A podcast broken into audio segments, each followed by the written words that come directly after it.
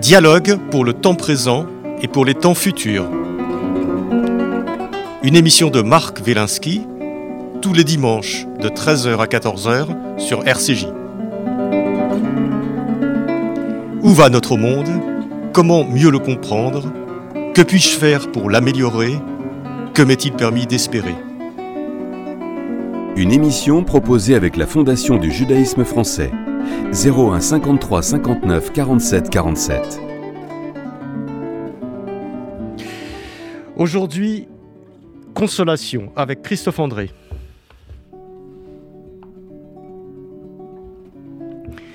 J'ai longtemps été aveugle à la consolation.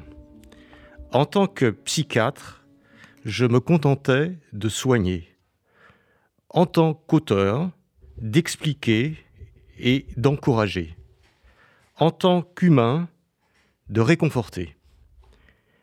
Un jour, je suis tombé malade, gravement, et je me suis dit que ma vie allait peut-être se terminer plus vite que je ne l'avais prévu.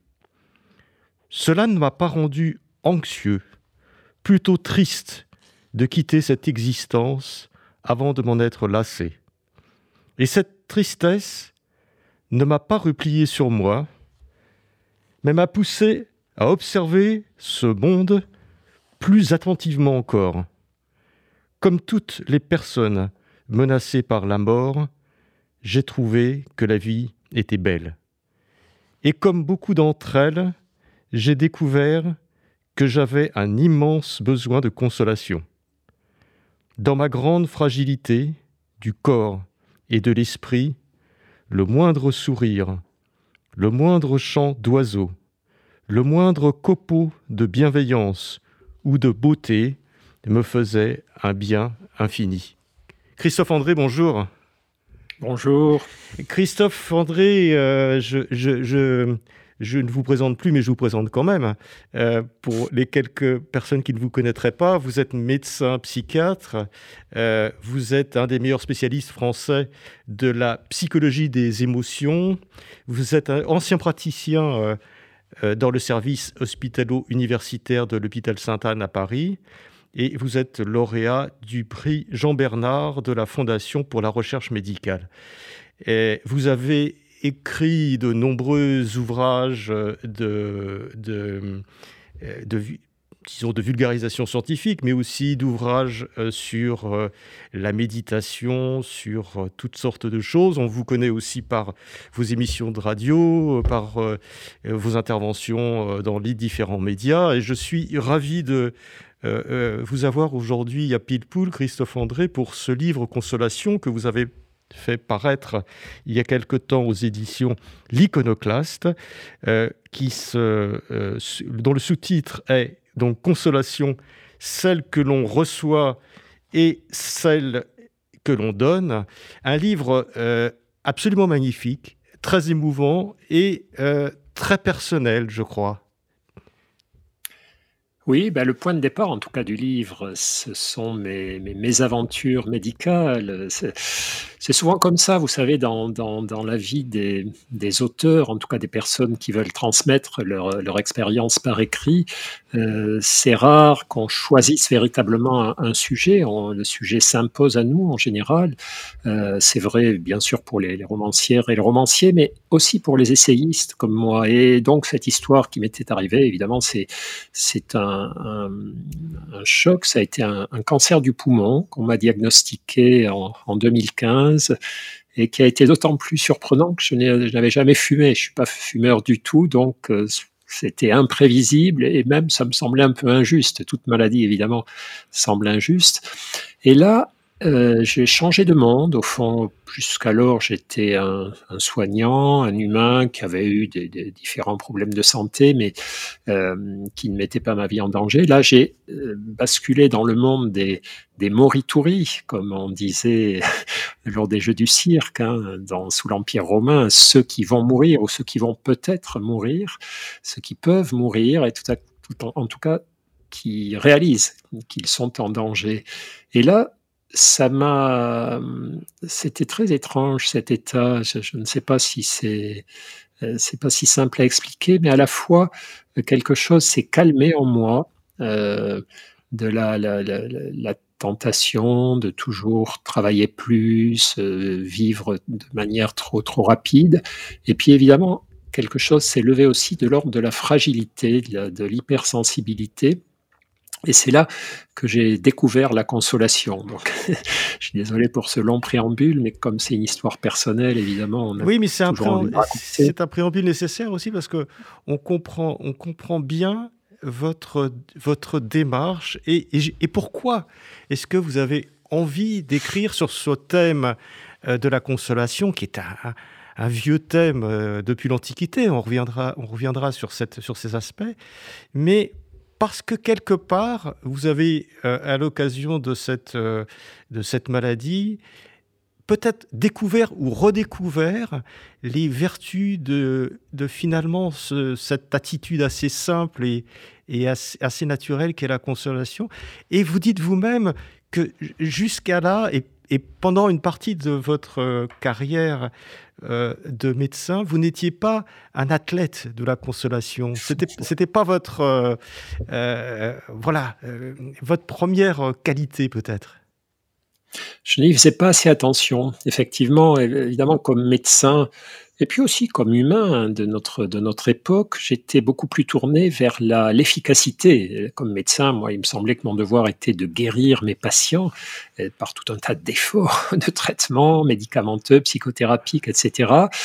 Euh, et, mais pas de les consoler, parce que la consolation, finalement, elle associe de, de beau et de désespérant, euh, c'est qu'elle n'est pas une solution. Lorsque je console quelqu'un, c'est en général parce que je ne peux pas changer le, mal qui l'afflige.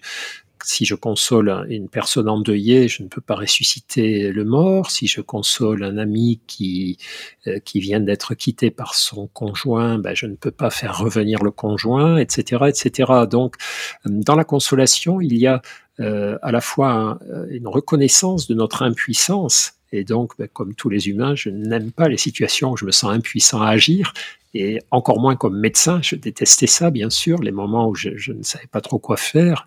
Et du coup, j'ai délaissé la consolation.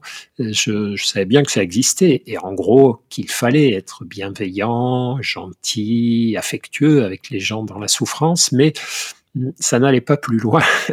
Je n'avais jamais pris le temps de réfléchir à l'importance que ça pouvait avoir, euh, non pas forcément d'ailleurs à la place de la recherche des solutions, de la, recherche de, d'aide concrète, mais à côté d'eux. Et ça, on s'en aperçoit quand on est malade, en tout cas dans le couloir des maladies graves, hein, dans ce, cheminement des maladies graves, potentiellement mortelles.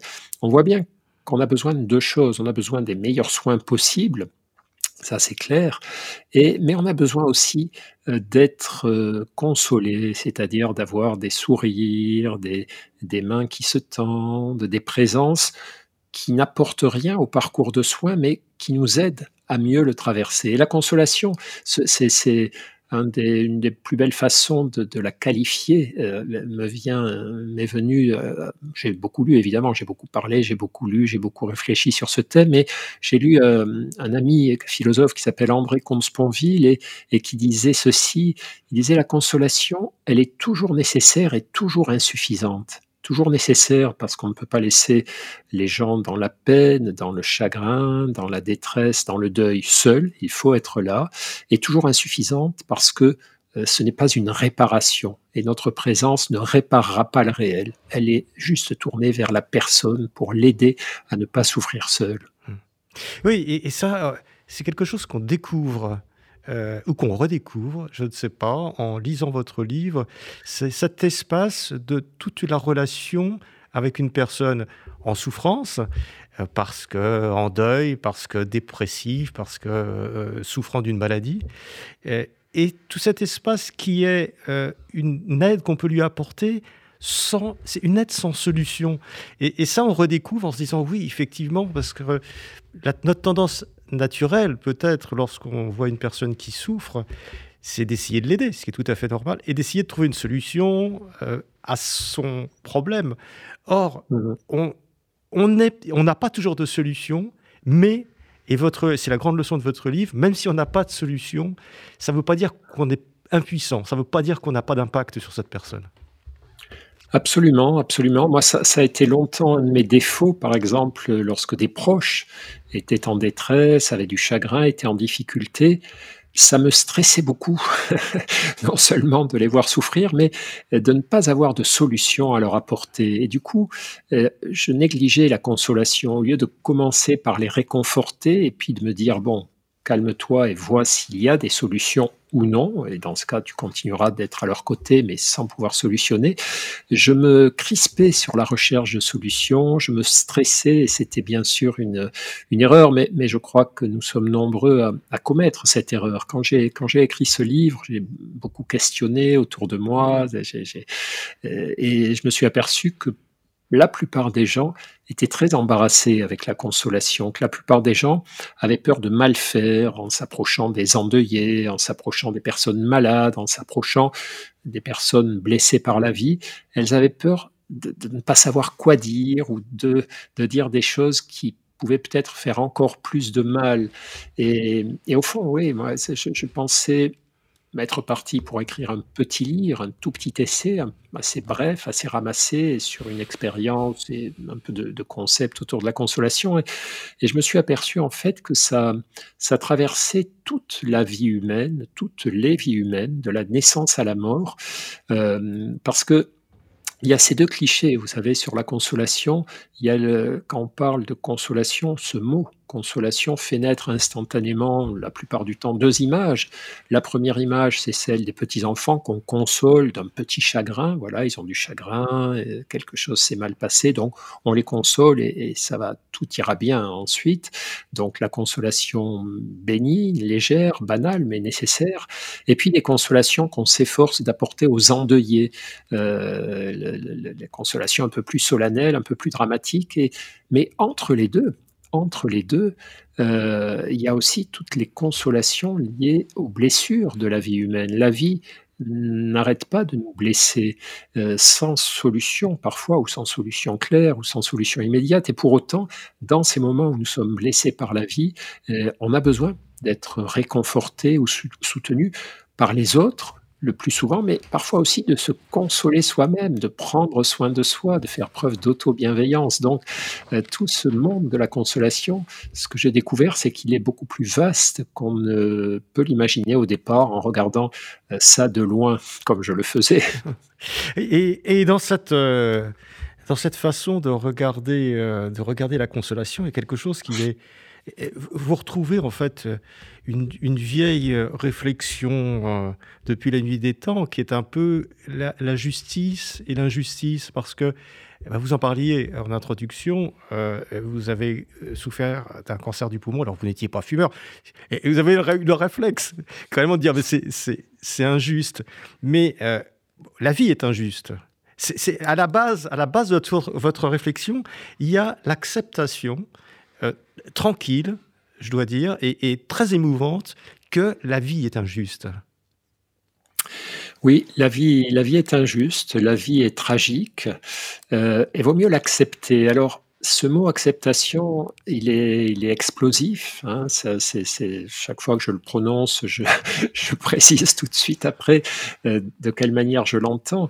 L'acceptation, c'est pas la soumission au réel, c'est pas la résignation face au réel, c'est la reconnaissance que ce réel est là, que ce réel existe. Accepter, c'est pas dire c'est bien ou il y a rien à faire, c'est dire c'est comme ça. Pour l'instant, la réalité est telle qu'elle est là devant mes yeux. C'est pas la réalité que je souhaiterais, mais c'est la réalité qui s'impose à moi. Donc plutôt que de me, euh, alors c'est même pas plutôt que de me révolter, mais plutôt que de m'agiter, de m'énerver, de, perdre du temps dans des vaines colères ou des vaines gesticulations, euh, c'est plutôt me dire, ok, voilà, les choses sont comme ça. Qu'est-ce que je peux faire pour agir efficacement, pour transformer la situation ou pour survivre? À cette situation. Et l'acceptation, c'est ce temps de reconnaissance de tout ce qui ne va pas, de tout ce qui nous blesse, de tout ce qui est injuste, et ça ne manque pas dans, nos vies et sur cette terre, pour mieux agir, pour mieux euh, préserver nos énergies, non pas dans la déperdition de passions tristes, mais en garder le meilleur. Accepter, ça ne veut pas dire renoncer à la colère ou renoncer à, la tristesse, mais c'est en garder la meilleure part, faire ce nettoyage, euh, parce qu'une colère qui ne, regarde pas les réalités telles qu'elles sont, c'est une colère qui va nous amener dans le mur. Donc c'est un concept très délicat, c'est ce concept d'acceptation est très subtil et très compliqué, mais très nécessaire aussi parce que, comme vous le disiez, euh, tant qu'on n'a pas admis euh, que la vie euh, nous réservait un nombre important une expérience euh, injuste et, terrible, alors euh, voilà, on est dans l'illusion. Mais, reconnaître que la vie est, tragique et difficile, ça n'est pas cesser de l'aimer. Hein. Excusez-moi. Ouais. Eh, Christophe André, oui, mais quand vous dites, euh, là je, me, je rebondis un petit peu, quand vous dites, oui, lorsque je suis en situation, je vis un deuil, une personne qui vient de mourir, ou alors un, gros choc émotionnel au niveau activité professionnelle, émotionnelle, lorsque son, compagnon ou sa compagne nous quitte, ou sa, enfin, vous parlez de tous ces grands, ces grands chocs de l'existence. Mais vous n'êtes pas toujours en état de réagir. Enfin, nous ne sommes pas toujours en état de réagir avec justement la sérénité à laquelle vous faites allusion, parce que un choc, c'est un choc. Donc, euh, euh, le moment où on se dit bon, on se pose, ça m'arrive euh, d'examiner la situation. C'est peut-être, je ne sais pas, c'est plus tard. Vous en parlez dans votre livre. Hein. Vous parlez du temps qu'il faut pour, pour ce genre de développement. Absolument, ça c'est très important, très important. C'est-à-dire, quand on est frappé par l'adversité, dans un premier temps, on fait ce qu'on peut. On fait ce qu'on peut, et comme vous le disiez, la plupart du temps, le chagrin, la colère, la détresse nous submergent. Et là, euh, d'une part, nous, on est désorienté, on est paumé, et euh, voilà, on va pas pouvoir euh, faire des opérations mentales d'apaisement ou de discernement bien élaborées. Et d'autre part, euh, les gens qui viennent nous consoler doivent également savoir ça. Et cette période de détresse, de désorientation, lorsque nous venons d'être frappés par l'adversité, c'est une période où il est inutile de vouloir consoler par des conseils, par des propositions, par des comparaisons. C'est l'erreur la, plus fréquente qu'on commet en matière de consolation, c'est qu'au début, quand on s'approche de quelqu'un qui souffre, c'est pas de conseils qu'il a besoin, c'est pas de recadrage sur ce qu'est vraiment la vie, etc. C'est de présence et d'affection, de choses très simples. On n'a pas forcément besoin de rentrer dans des grands discours sur ce qui se passe, mais euh, lui rappeler qu'on est là, qu'on est prêt à l'aider et qu'on peut déjà commencer à l'aider avec des choses simples, euh, aller marcher ensemble, faire des courses ou des démarches administratives ensemble si ça lui pèse, etc.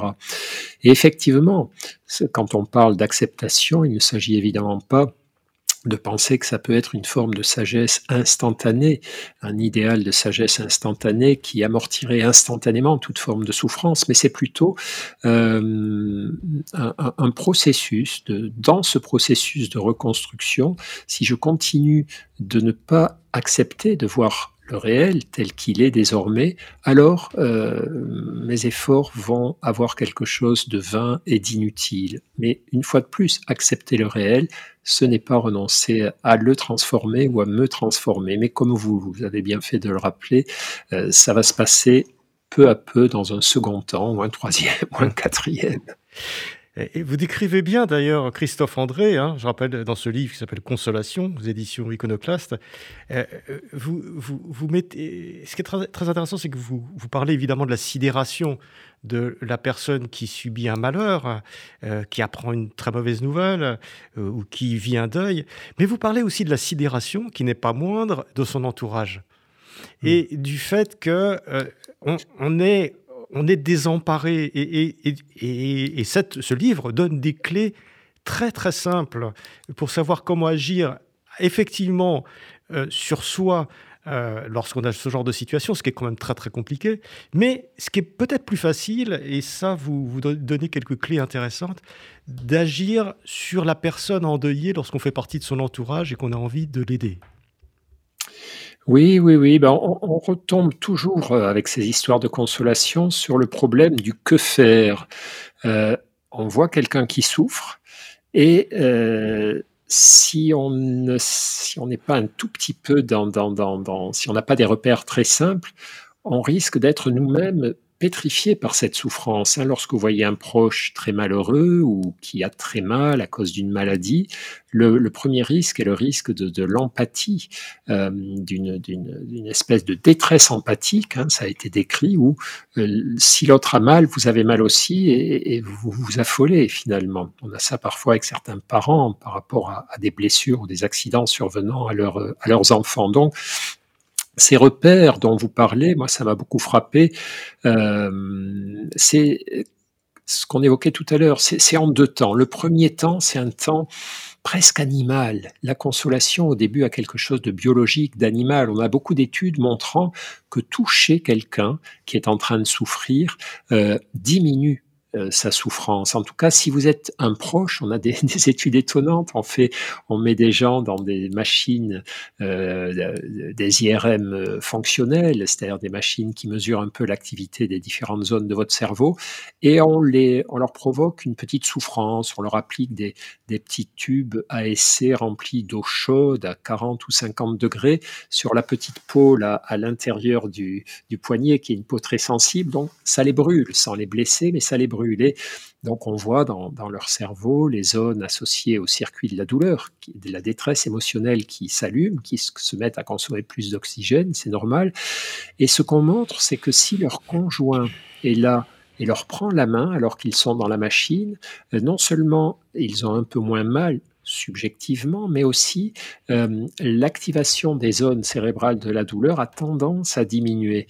Et on a beaucoup d'études comme ça montrant, par exemple, le rôle simple du toucher et de la présence. On n'a rien dit, on n'a pas donné de conseils, de toute façon il y a rien à dire, enfin il y a rien à faire en particulier, mais on a juste touché et donc au début c'est ça la consolation, c'est être là plutôt qu'être absent, parce qu'il y a des gens aussi qui s'écartent des personnes qui souffrent parce qu'ils ont peur, ils sont affolés, hein. Beaucoup d'endeuillés, heu, disent qu'ils ont l'impression d'être devenus des pestiférés, que leur deuil fait peur, hein. Les les parents qui ont perdu un enfant et parfois ils voient des personnes ne pas se Oui, c'est ça, on a on manifester. a envie de s'écarter du malheur, heu, c'est c'est, une réaction, je dirais presque naturelle. C'est un réflexe naturel. On a envie de s'écarter du malheur parce que d'une part, le malheur nous fait mal à nous aussi, le malheur de nos frères et sœurs humains nous fait mal et d'autre part parce qu'on a peur de l'aggraver. Heu, z il y y a un beau livre de de Delphine Orwiller qui s'appelle «Vivre après nos morts» où elle parle un petit peu de son expérience de de rabbine auprès des des endeuillés et à un moment, il y a un passage, je me souviens plus comment ça arrive, mais où elle dit: «Mais vous savez, vous êtes endeuillés, beh, préparez-vous à, heu, voir votre peine aggravée par des consolations maladroites». Enfin, elle dit ça, heu, différemment, plus joliment, mais e elle insiste beaucoup sur le fait que non seulement on est endeuillé, mais en plus les paroles des autres vont nous blesser. Heu, moi je pense que le le risque le plus important avec la consolation, c'est pas la maladresse, c'est l'absence de consolation, c'est l'absence de présence. Je pense que c'est, hem, important d'être là et de savoir que les mots seront forcément insuffisants et que dans les 1ers temps, c'est la présence qui va compter. C'est des choses très simples, des actes très simples plus que nos paroles. Hem et c'est pour ça que j'encourage beaucoup dans le livre à ne pas avoir peur de de de Oui, c'est-à-dire, c'est effectivement dans votre livre, on on a on on se dit que finalement, il faut d'une certaine façon, heu, laisser son son instinct naturel, sa pitié naturelle, heu, prendre le dessus et que et pas avoir peur d'aller vers la personne, heu, qui est endeuillée ou qui est auquel arrive un malheur. Même si on ne sait pas quoi lui dire, c'est pas grave, c'est pas le plus important, peu importe, même si on lui dit rien, c'est ce qui compte, c'est le mouvement vital, c'est la présence, heu, c'est l'assistance, c'est et ça, heu, vous retrouvez là peut-être, des vieux, des vieux préceptes qui sont vieux comme comme l'humanité, le deuil, la cérémonie mortuaire, par exemple, voilà, les pleurs, enfin tout tout ce rituel. Et vous le dites, hein, tout ce rituel finalement à l'origine, c'est un peu un rituel de consolation. Oui, oui, oui. Les, les religions elles-mêmes, hein, on peut penser qu'un de leurs fondements aura été le, le, besoin de se consoler, mais c'est vrai que c'est très frappant cette histoire. Beaucoup d'historiens, de, de préhistoriens ont tendance à penser que le début des civilisations humaines, le début des cultures humaines, c'est euh, l'ensevelissement des morts, le, le rituel d'accompagnement des morts. Et euh, donc on met des petites fleurs, des petits objets, des, des, petits... Voilà, on, on, ne laisse pas les, les, corps se décomposer, mais on, on, les, on les enterre, notamment selon un rituel. Mais je crois aussi qu'il y a, et ça c'est plus compliqué à, à retrouver, puisque les, les, corps enterrés avec des, des, objets, ça on les retrouve, mais je crois qu'aussi la deuxième caractéristique dans l'émergence de ce qu'est une culture humaine, c'est que on ne laisse pas les gens enterrer leurs morts tout seuls. C'est-à-dire que le groupe, la tribu, à mon avis, je ne suis pas historien ni préhistorien, mais euh, se réunissait autour des, des, des, des, parents endeuillés, des conjoints endeuillés, etc., et, et faisait bloc autour de la personne dans la souffrance. On retrouve ça autour de certaines observations d'éthologues auprès des animaux. Et on a des animaux euh, qui, euh, très manifestement, euh, comprennent ce qu'est la mort d'un de leurs membres, d'un des membres de leur troupeau, et, et vont d'une certaine façon rendre hommage, se recueillent autour du corps, mais ne le font pas seuls, sont, arrivent en, en groupe. J'ai un ami récemment à qui je parlais de tout ça, qui habite dans le Perche, et qui me racontait qu'un jour, une vache du paysan euh, de la, ferme voisine de chez lui était décédée, et qu'il avait vu une scène incroyable de toutes les vaches venant euh, se réunir autour du corps à plusieurs reprises, venant le matin, puis repartant brouter, puis le soir se réunissant à nouveau, une espèce de truc mystérieux qui ressemblait un petit peu à une consolation de groupe. Enfin voilà, là c'est des interprétations un peu lointaines, mais en oui, mais c'est bien la preuve que c'est que c'est en deçà d'une certaine façon du langage, euh, oui. au, au, en deçà de la de la raison, que c'est un mouvement naturel. D'ailleurs, vous dites bien que les enfants euh, euh, sont, sont, euh, sont très sensibles à ce genre et, et vont peut-être spontanément aller prendre la main d'une personne alors qu'elles ne comprennent même pas à la limite ce qui lui arrive. Oui, les enfants perçoivent le, chagrin, la détresse d'autrui et notamment la détresse des autres enfants qui, pour eux, est très clair à, décoder. Ils ont du mal parfois avec les, les, chagrins des adultes parce que les adultes masquent ou leur chagrin, enfin, l'expriment différemment. Mais lorsqu'un enfant voit un autre petit enfant pleurer, euh, il essaie de faire quelque chose. Il essaie de s'approcher. Alors au début, il essaie de trouver des solutions. Il lui donne un jouet ou il lui amène sa mère, sa mère à lui pour qu'elle tente de consoler l'autre enfant mais euh, souvent, effectivement, il s'approche, il essaie de, de, certains essaient de faire des câlins. Et donc, ce mouvement de la consolation, cette sensibilité euh, empathique à la détresse d'autrui, qui aboutit à ce mouvement de, de consolation, effectivement comme s'il était pré-câblé dans, dans, notre cerveau. Et d'ailleurs, euh, les éthologues, encore eux, considèrent que les espèces consolatrices, vous savez, il y a des, espèces d'animaux qui se consolent entre eux, euh, notamment chez les grands singes, mais pas que, chez certains, euh, chez certains euh, mammifères, hein, les éléphants, peut-être certaines, euh, dans certaines, euh, certains troupeaux de vaches ou de moutons. Moi, j'avais vu une scène comme ça chez des moutons. il y a des espèces qui consolent les animaux en détresse, soit les mâles qui ont perdu un combat contre un autre mâle, les animaux à ce moment-là, singes, éléphants, euh, moutons, euh, s'approchent de, de l'animal vaincu comme pour le réconforter. Euh, chez les singes, c'est très net, ils font des câlins, ils l'épouillent, donc là on voit que c'est du réconfort. Chez les autres mammifères, c'est moins net. Euh, alors qu'il y a des espèces, où il s'approche aussi des mères endeuillées. Les mamans qui perdent un petit sont consolées par les autres membres du groupe, euh, font l'objet d'attention un peu plus forte que d'habitude. Et puis il y a des espèces où on s'en fout des espèces où si vous perdez votre bébé ou si vous perdez un combat, les autres animaux ne s'occupent pas plus de vous que d'habitude, peut-être même moins parce que ben, en cas de combat, ils ont peur de prendre un mauvais coup, de, subir votre colère ou celle du vainqueur. En cas de deuil, ils ont peut-être peur que, que, voilà, ça leur porte malheur ou, ou même pas. Ils sentent que l'animal est, est moins en forme que d'habitude, donc ils s'en écartent au cas où il serait malade. Donc, ces espèces consolatrices sont comme par hasard, les espèces les plus évoluées, les plus adaptées à leur environnement. Donc les éthologues considèrent que c'est une, une force pour une espèce animale, l'humain est une espèce animale d'une certaine façon, que de prendre soin de, ses membres transitoirement affaiblis, ne pas les laisser sur le, bord du chemin. Oui. parce que la vie, euh, finalement, est faite est faite de, de, souffrance et de deuil.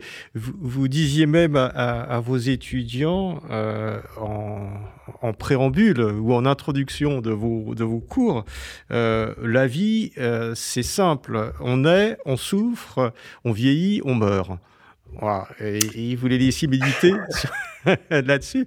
Effectivement, c'est une, une, vision qui n'est pas fausse, qui n'est pas particulièrement réjouissante de l'existence c'est une vision juste, c'est une vision partielle mais juste. Vivre, c'est souffrir, vieillir et mourir. Donc, euh, effectivement, j'avais l'habitude de, commencer comme ça. Alors, c'était pas n'importe quel cours, hein, c'était les cours sur la psychologie positive, c'est-à-dire ces cours où on enseigne aux étudiants l'importance, au fond, du bonheur, du bien-être. Et, ce que je voulais, en, en faisant cela, c'est leur rappeler que le bonheur, c'est pas un luxe, mais c'est une nécessité. Hein, c'est Paul Claudel qui écrivait Le bonheur n'est pas le but, mais le moyen de la vie.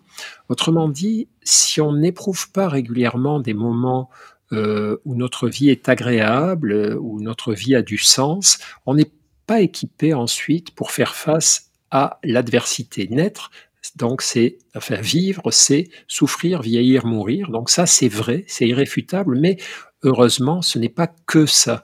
Et ce n'est pas que ça parce que entre les moments de souffrance, pendant le processus de vieillissement et avant la mort, normalement, la plupart d'entre nous pouvons aussi euh, savourer des instants heureux, des instants de, bonheur, sauf circonstances extrêmes. Il y a bien sûr des, vies très dramatiques du début à la fin, mais euh, pour la plupart des humains, ce qui fait qu'ils tiennent le coup par rapport au mauvais côté de l'existence, c'est les moments de bonheur pas seulement d'ailleurs les bonheurs isolés, mais bien sûr plus fort encore les bonheurs partagés. Et c'est ça un peu que je voulais que je voulais dire à chaque fois que je prononçais cette formule, c'est prenez le bonheur au sérieux, prenez l'amour au sérieux, prenez la consolation au sérieux, parce que si on n'a pas tout ça, alors la vie vraiment ne vaut pas la peine. On n'aura pas le carburant pour affronter tous les chaos, toutes les difficultés du chemin. Oui, c'est ça. On a l'impression, en vous lisant, que euh, on, doit apprendre à faire provision de bonheur quelque part pour, pour affronter euh, les malheurs qui forcément euh, arriveront. Alors il y, a les, malheurs qui font partie de la vie, de perdre ses parents, etc. C'est dans l'ordre des choses. Et puis vous parlez aussi des deuils et des, des, malheurs injustes, c'est-à-dire une maladie qui arrive très jeune ou un enfant qui meurt, euh, c'est-à-dire vraiment le summum de, de, de, de, la souffrance qu'on puisse, qu'on puisse endurer. Oui, oui, le summum de la souffrance et puis le summum aussi de, euh, de la perte de sens. Au fond, quand je perds un enfant, c'est tout, tout l'ordre du monde qui s'effondre, toute, la, toute la, une vision du monde basée sur la logique, la justice qui, qui se casse la figure. Et c'est sans doute l'épreuve la plus difficile et c'est pour ça d'ailleurs que je parle pas mal des, des parents euh, endeuillés, des parents qui ont, qui ont, perdu un enfant. C'est étrange d'ailleurs comment euh, dans notre langue, en français, je crois dans beaucoup de langues euh, européennes, en tout cas que je connais, il n'y a pas de mot pour désigner, pour désigner les parents qui ont perdu un enfant, alors qu'il y a un mot pour les enfants qui perdent un de leurs parents, c'est orphelin. Ouais, hein. chez nous, dans les langues en tout cas occidentales, il n'y a pas de, de mot, alors que c'est une condition qui, reste à vie ensuite. Les parents qui ont perdu un enfant disent tous la même chose. Ils disent, ils disent au début, je suis, j'ai ressenti que je serais inconsolable. Et après, même quand euh, j'ai recommencé à m'autoriser à vivre, à être heureux, une part de moi est morte avec mon enfant et une part de moi est restée à tout jamais inconsolable. Et, et c'est cette, euh, cette part d'inconsolabilité qui les, qui les caractérise ensuite. Il euh, Laura Adler, la journaliste Laura Adler, a écrit un, livre très poignant sur la perte de son petit garçon en, bas âge, assez tôt, je crois qu'il avait un an à peu près. Et elle décrit comment des années après, alors qu'en apparence elle s'est consolée, vue de l'extérieur, elle a repris sa vie, ses activités, elle a recommencé à se sentir heureuse, etc. Enfin, par moments, comme tout le monde.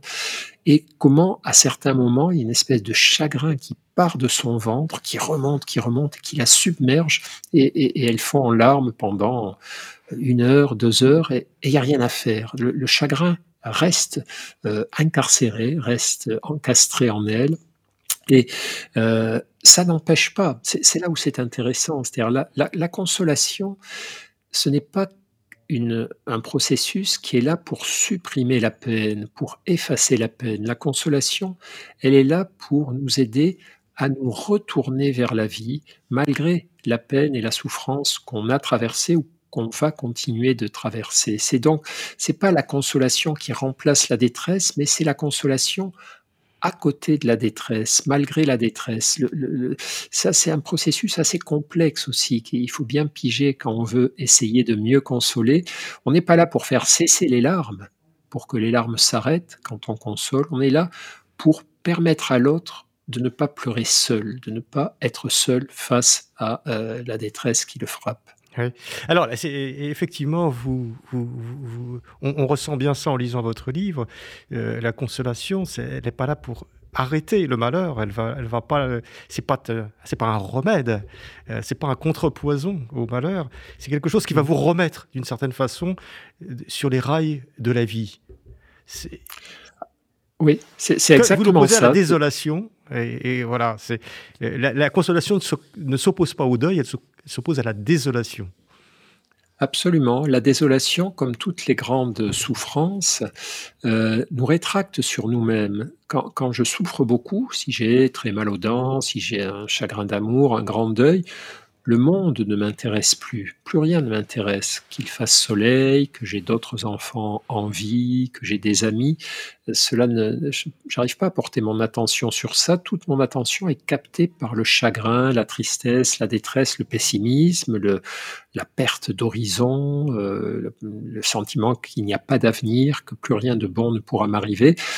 Et c'est ce repli sur nous-mêmes que la consolation s'efforce tout doucement, progressivement, sans brutalité, de, bouger, de fissurer. Donc, quand on console, euh, on essaie tout doucement d'apporter euh, à côté du gros tas de malheurs qui écrasent la personne des tout petits bouts de bonheur, de légèreté, de, de ou au moins de d'oubli. Hein. Si vous avez un ami endeuillé qui vous proposez d'aller marcher une heure ou deux dans les bois, au bord de la mer, je ne sais où, dans un bel endroit, et que pendant cette heure ou ces deux heures de marche en votre compagnie, par moments son chagrin s'éloigne de lui, il se remet à respirer un peu mieux, et puis bien sûr, à la fin de la promenade, il va rentrer chez lui, le chagrin va revenir, mais vous lui avez donné un peu d'oxygène psychologique, vous lui avez permis de reprendre un peu le souffle de la vie, et euh, ce sont ces petites choses qu'on essaie d'apporter dans la consolation, mais pas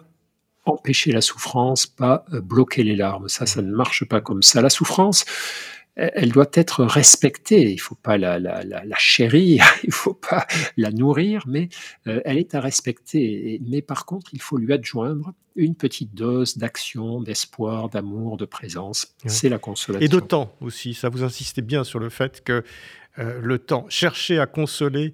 La, consolation est un processus qui se développe dans le temps. C'est pas quelque chose qui est, qui est immédiat comme ça, comme, comme un remède ou comme un médicament. C'est pas c'est pas l'aspirine de la souffrance.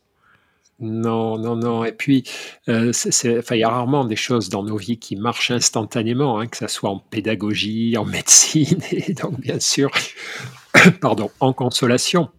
Mais euh, c'est quelque chose que les, les, auteurs anciens avaient parfaitement repéré. Le, le, genre littéraire des consolations, il remonte à l'Antiquité. Hein, les consolations de l'Antiquité, c'était des courriers, des lettres très bien écrites, qui étaient destinées d'ailleurs à être lues par euh, beaucoup plus de monde que, que la, personne qu'on voulait consoler. Oui, c'est un genre littéraire, euh, d'une certaine façon. Oui, oui. Absolument. Et donc, dans, dès l'Antiquité, des auteurs comme Sénèque, par exemple, hein, qui était un philosophe stoïcien romain, euh, notaient qu'il ne fallait pas se précipiter sur la consolation, qu'il fallait laisser un petit peu de temps à la personne avant de s'attaquer à sa souffrance. Donc, on sait bien que la consolation, ce, n'est pas parce que je suis allé consoler un ami qu'il va, à la fin de, notre rencontre, me dire Ah, ben, je me sens beaucoup mieux grâce à toi. Ça marche pas comme ça. après, à la fin de notre... même la consolation. Alors voilà, parfois il la refuse, mais je veux dire, même une consolation, un moment qui s'est bien passé, euh, ne lui donne pas le sentiment qu'il est guéri, qu'il est remis. Mais par contre, ça lui aura fait du bien. Et puis après, il y a ceux qui ne veulent pas qu'on s'approche pour les consoler. Alors, ce qu'il faut comprendre là aussi, c'est que la consolation, c'est une effraction. Vous avez une personne qui est un petit peu enfermé dans son chagrin, qui est qui s'est enfermé dans dans, dans, dans, dans, son chagrin, sa souffrance, et, et parfois qui vit ce chagrin ou cette souffrance comme une preuve de fidélité. Hein. Vous avez ça souvent avec les endeuillés, euh, qui ont le sentiment que s'ils s'arrêtaient d'être malheureux, ça serait trahir la mémoire de la personne disparue. Et donc vous arrivez avec votre petite consolation, toc toc toc, je suis venu te consoler, et vous dérangez les personnes enfermées dans leur chagrin. Donc parfois, on se fait jeter, on se fait rabrouer. Euh, c'est pas grave. Ça fait aussi partie du chemin que doivent emprunter les consolateurs et les consolatrices, c'est-à-dire on est quand même venu proposer son aide, on s'est fait renvoyer, mais la personne a vu qu'on était là pour l'aider et on reviendra un peu plus tard d'une autre façon c'est pas grave. Quand on console, il faut pas chercher l'efficacité et il faut pas chercher les remerciements. C'est juste un acte de fraternité gratuit. Et euh, si effet il y a, si remerciement il y a, ce sera plus tard et peut-être jamais, mais c'est pas grave. On a fait notre travail d'être humain. Hum. Christophe André, dans, dans, la société euh, qui est la nôtre, qui bon, qui est un peu une société de l'instant, euh, de l'instantanéité, où il faut une réponse immédiate à, tous les problèmes. Finalement, est-ce qu'on n'est pas très loin de la, la société de consolation euh, que, vous, euh, que, vous, que vous prenez ou que vous appelez de vos voeux? Je crois qu'on en est loin pour plein de, de raisons. Il y a plein d'écueils. Il y a d'abord effectivement qu'on est dans une société de l'apparence et de la performance, où alors on a d'un côté la tendance à s'afficher dans le succès, hein, c'est le, problème des réseaux sociaux, même si c'est un peu en train de changer aujourd'hui heureusement, mais où pendant longtemps, euh, finalement, le but c'était de montrer aux autres comme on était heureux, comme on allait bien, etc. Donc évidemment, pas question d'afficher sa peine, ses faiblesses, etc.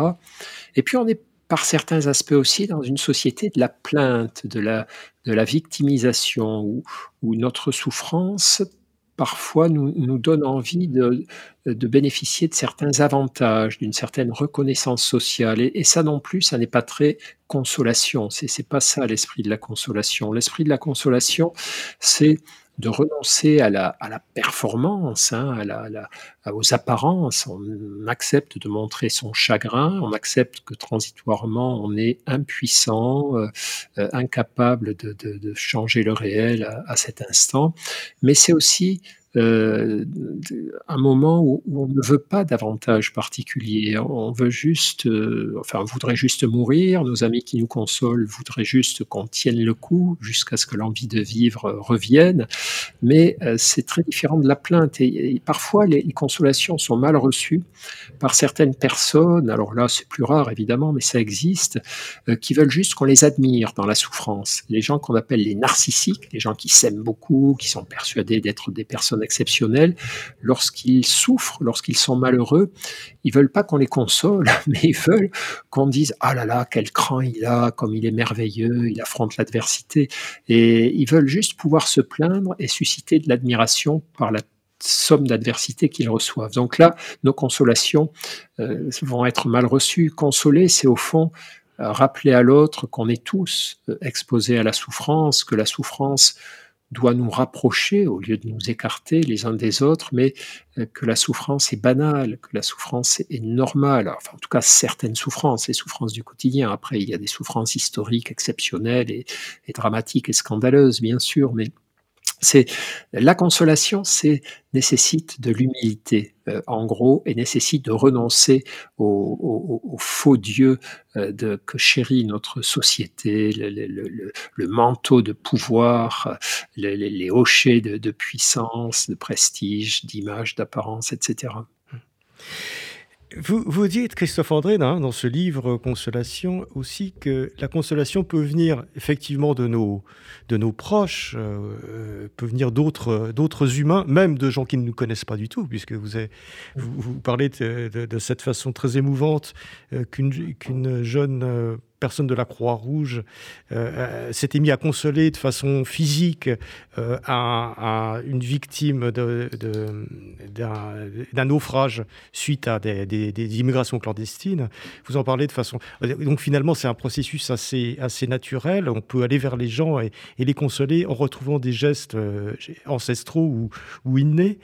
Mais il n'y a, pas, a pas que les humains qui peuvent, nous consoler, qui peuvent nous consoler. Ça, vous le dites bien dans votre livre, et c'est une ouverture, je trouve, tout à fait passionnante. Euh, d'autres choses, les animaux peuvent nous consoler, la nature peut nous consoler. Oui, oui, oui, ça c'est tout. Alors ça aussi, je me suis aperçu euh, en menant mes discussions, mes entretiens, en écoutant, en lisant, euh, que ça, c'est ce que j'ai regroupé dans une partie importante du livre que j'ai appelé les autoconsolations. C'est-à-dire, la consolation pure, c'est quelqu'un qui vient dans l'intention de vous consoler, d'alléger un peu votre souffrance, etc. Après, il y a des consolations euh, qui ne sont pas pensées pour nous consoler, mais qui nous consolent. Il y a des situations euh, qui ne sont pas pensées pour nous faire du bien, mais qui nous font du bien. Et par exemple, effectivement, beaucoup de personnes sont consolées par la nature aller marcher dans un lieu naturel qu'on aime bien, au milieu des arbres, en bord de mer, dans la montagne, dans la campagne, s'occuper de son jardin, regarder des insectes butinés, un, massif de, de, de lavande ou de fleurs quelconques, eh bien, ça a quelque chose de réconfortant et peu à peu de consolant. Ça nous remet dans euh, un univers plus vaste que nous. Ça nous désincarcère de notre souffrance. Les animaux aussi peuvent euh, jouer un rôle consolateur important, euh, simplement en les voyant vivre, en voyant leur joie de vivre pour les chiens, en voyant leur flegme pour les chats, etc. Et beaucoup de propriétaires d'animaux racontent à quel point leurs animaux de compagnie les, les consolent. L'art peut nous consoler, la musique, les, les tableaux, les lectures, évidemment. Donc tout ça ce sont des choses qui ne sont pas pensées pour nous, qui ne sont pas faites sur mesure pour notre chagrin à nous à ce moment, mais qui vont avoir aussi un effet consolateur. La vie, pour peu qu'on s'ouvre à elle, pour peu qu'on tourne notre regard vers ce qu'elle a de beau et de bon, la vie a aussi euh, un rôle consolateur très très grand et peut-être majeur en réalité. Nous avons besoin d'être consolés par les autres pour ne pas nous sentir seuls face à la souffrance. Ça, c'est la pire expérience, hein, l'expérience de l'abandon. Mais euh, ce qui va peut-être sur la durée, sur ce processus dont vous parliez, sur la durée, nous faire le plus de bien de manière régulière et accessible, toujours disponible, ce sont toutes ces situations qui n'ont pas été pensées pour nous consoler, mais qui vont euh, nous, faire, euh, nous faire du bien. Christophe André, euh, merci beaucoup d'être venu nous parler de, la consolation, des consolations, puisque votre livre, c'est Consolation au pluriel. Euh, celle que l'on reçoit et celle que l'on donne euh, aux éditions L'Iconoclaste.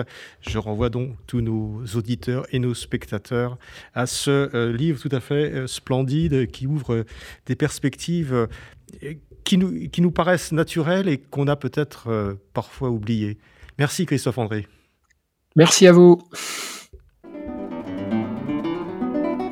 C'était Pile Poule, une émission de Marc Wielinski que vous pouvez retrouver en podcast sur le site de Radio RCJ et sur les différentes plateformes, ainsi que sur YouTube. À dimanche prochain, 13h. Une émission proposée avec la Fondation du judaïsme français 01 53 59 47 47.